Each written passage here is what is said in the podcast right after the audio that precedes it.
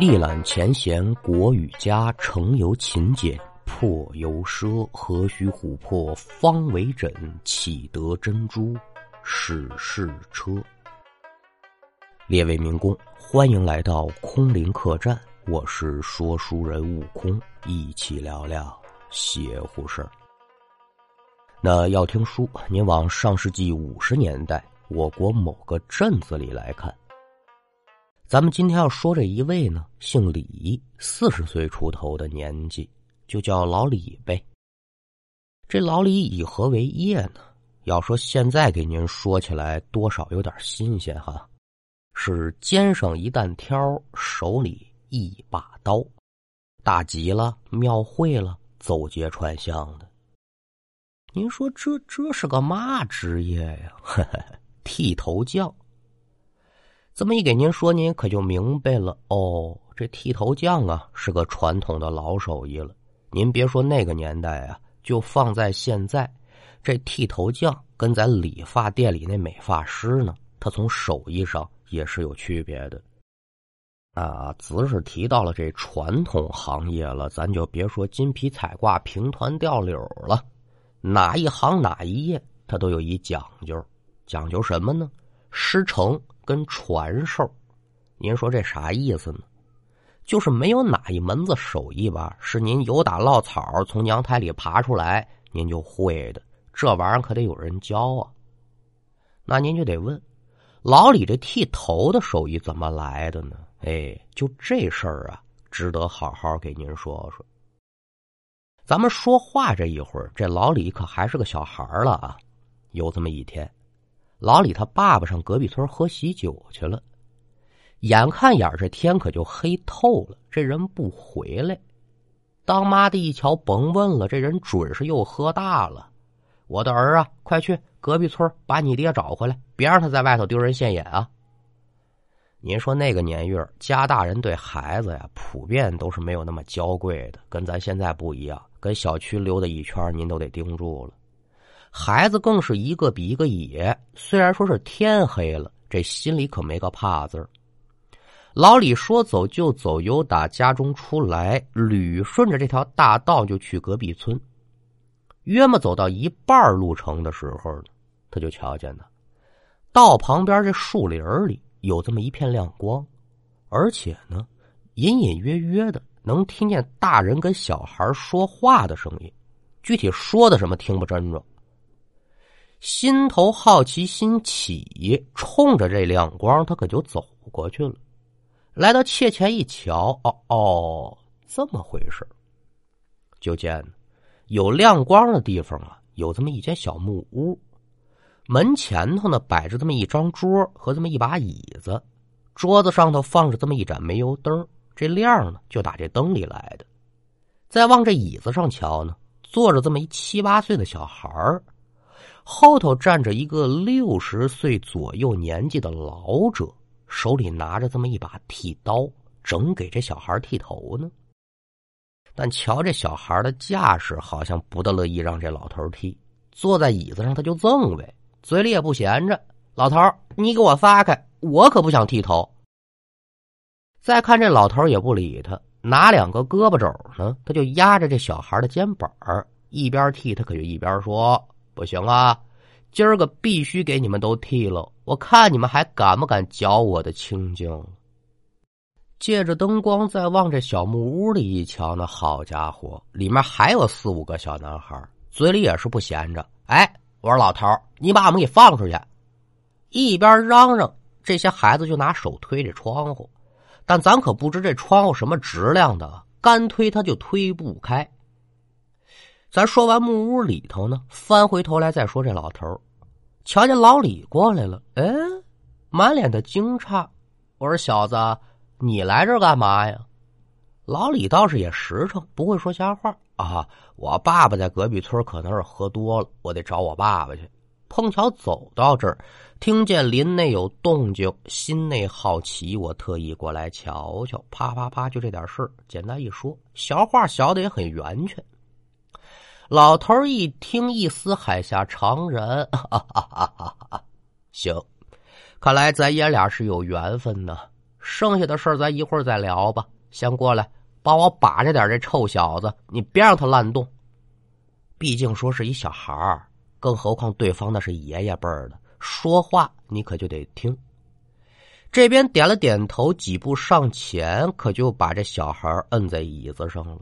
那简短接说吧。过了这么十几分钟，连同木屋里这几个小孩全都在老李的帮助之下呢，挨个让这老头剃了一遍头。哎呦，剃的那叫一干净啊，一根毛都没了。给这些孩子剃完头之后呢，老头照着其中一孩子秃脑壳，可就拍了一下：“小兔崽子啊，记住我说的话，滚吧！”老头这片话说完，就见这几个小孩一个个是捂着小秃脑袋。大喊大叫着，可就往这林子深处跑。一眨眼的功夫，瞧不见人影子了。老李一瞧，就问说：“爷爷呀，他们怎么这么快就跑不见了？”“ 你管他们干嘛？一群小崽子！来来来，聊聊咱爷俩的事儿。”老李一听，紧忙可就把这头给捂住了。“爷爷，我我不剃头。”“哎哎，没说给你剃头啊。”啊，那行，您您说，既然你不想剃头啊，那爷爷我问你，你想不想学这手艺呀？这书给您说到这儿，换成一大人，他可就得琢磨琢磨了。这老头跟这些孩子，他有没有问题？但老李那时候小孩哪能想那么多呀？看这剃头也挺好玩哈，拿小刮刀，咔咔咔就剃干净了，二话没说。爷爷，这好玩我想学。行，我这身边呢也没个三亲六故，我这手艺可就传不下去了，怪可惜的。我就交给你吧。那太好了，爷爷，我什么时候跟您学啊？哎，这别急，你该会的时候自然可也就会了。行了啊，耽误不少的功夫了，抓紧找你爹去吧。说完话，这老头一个扭身，可就进屋了，把门一关，不理会老李了。老李对这老者的举动多少有些纳闷但自己的确是有事，嗯了一声，扭身可就朝树林外头跑。赶等上了大道，准备再朝这树林里一瞧呢，嗯，怪了，树林当中是漆黑的一片，心说：“哦。”可能是老头把灯熄了，人家休息了嘛，没在意，直接朝着隔壁村就走。这边把人接到之后，回来的路上心说着把这事跟自己爸爸念叨念叨。一瞧自己家这老爷子喝了个醉眼捏斜，这光扶着他都扶不利了，我还说什么说呀？第二天一早晨，老李在家待着也没事就准备呢，我上这树林瞧瞧这老头去。兴高采烈，一步三跳的，可就奔着昨晚那小木屋跑。赶等人到了之后啊，哎，再看，昨天晚上树林当中那小木屋没了，取而代之的是这么一座荒坟。荒坟的四周围呢，零零散散的，还有这么几个小坟包。老李一瞧，这眼泪噼里啪嗒的，可就掉下来了，坏了。我师傅一天没教我，他老人家难道就撒手人寰了吗？哎呦，孩子够幼稚的，哭着可就往家跑。父母老家一瞧，我的儿啊，你这是怎么的了？老李呢，吭哧半天把这事给说明白了。那小孩不明白，大人还不明白吗？经验是大的，一听就知道是怎么回事了。这孩子呀，遇上鬼了。可了不得了，这老头准是个剃头匠，而且听老头这话茬儿呢，肯定是那几个小鬼啊让他不招清净，他为了惩戒，可就把这几个小孩剃成小光头了。至于说老头给老李说那篇话呢，没人当真。而打那之后，家里人可就不准老李再上那树林去了。本来以为这事可也就过去了，可是没想到啊。一直长到十六岁，有这么一天晚上，老李呢做了个梦，梦里他又碰上这老头了，还是在木屋前的椅子前，满脸堆笑，瞧着老李，小子，多年没见着了，还记得我不？您说那么深的印象，这孩子忘得了吗？忘不了啊。他也知道这老头是鬼，但在梦里头，他可对这老头一点不害怕。哎，爷爷，我记得您，您会剃头。哎，对了，好孩子，那年我跟你说的话，你还记不记得？我记得呀，您教我剃头。好，现在呢，你十六岁了哈，大小伙子，我这手艺也该传给你了。来呀，小子，这把剃刀你可拿着，这是日后你吃饭的家伙事儿。老李走上前，将剃刀接在手中，贴身放好。接着呢，老头站起身来，可就说了这么一句：“可记住喽，这剃刀你可得妥善保管，这是你日后吃饭的东西。而且我更希望你把这把刀给我传下去。”说白了，把他这门手艺传下去嘛。说着话，这老头扭身可就进木屋了。紧接着，眼前这场景消失，老李由打梦中转醒。本以为是个梦，没想到醒来之后，却感觉自己胸口是冰冰凉。拿手一摸，啊，竟然是梦中老者赠予他的那把剃刀。嗯，您说这事儿的新鲜不新鲜呢？也就打这天说，这老李还真就是神了，无师自通就会剃头了，而且这门手艺真是好极了啊！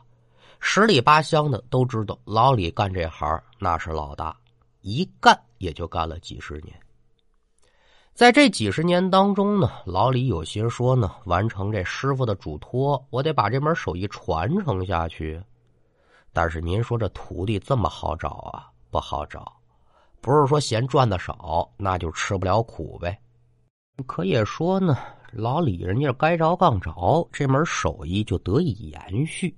这不头些个日子吗？还真有这么一人找上门来，要跟着老李学这剃头的手艺。按说这是一件高兴的事啊，师门得以香烟接续。不料想呢，就这人一出现，差点没把老李给气死。怎么回事呢？那天傍晚六点多钟，老李收拾完这剃头挑子，就准备往家里走。哎，就这时候，就见有打旁边这胡同里啊，走出这么一小伙看年纪二十岁左右，蓬头垢面，破衣啰嗦，看这面貌不是乞丐，那就是逃灾的难民。以为这人就路过，刚开始老李可也没在意。可说这小伙呢？由打胡同出来，径直奔着自己这边就走。老李一瞧，心里明白了个七七八八。哦，这人不是想找我剃头，就是想找我要俩钱儿花花。果不其然，小伙来至了近前，开口就说：“师傅，我听说您这手艺不错，我也想找您剃个头，但可有一劫，我身上没钱。你看你没钱，你还剃头，说的还这么有理。”老李也是个穷苦出身，人家对方这么坦诚，穷人疼个穷人呗啊，没事的。有钱没钱的呢，不打紧，剃个头耽误多大功夫？既然老李要免费给这小伙剃头，那咱恕不要麻烦，没多大功夫，这小伙的头可也就剃得了。剃完头之后，就在老李准备拿着镜子让这小伙看看的时候呢，这小伙摆好手了，不不不不，师傅，那个不不不用照。我相信您的手艺，不过说呢，我白让您剃头，我这心里过意不去。您收小徒吗？老李以为小伙说谢谢，没想到说这么句话。还没等他回话呢，小伙接着说：“反正您也瞧见我这身打扮了，我在本地面呢，没有个三亲六故，我小门手艺，日后啊，我混口饭吃。哎，真够直白。小伙这话说的简单。”这老李心头可就得转悠转悠了。嗯，是说，我一直这么多年来呢，都有想收个徒弟的打算，但仅凭着你红口白牙这么一句话，我也不能说收就收啊。怎么着也得有一考察期，一个我得看看你有没有吃这碗饭的能耐；二一个我得考察考察你的人性，就包括小说书也是一样的。说你学多大能耐，这是师傅给的。最重要的得考察你小伙子这人性够不够。呃，既然你想学呀，我可也不拦着你的高兴。但这手艺可不是一天两天能学成的，这个我得先跟你说一下。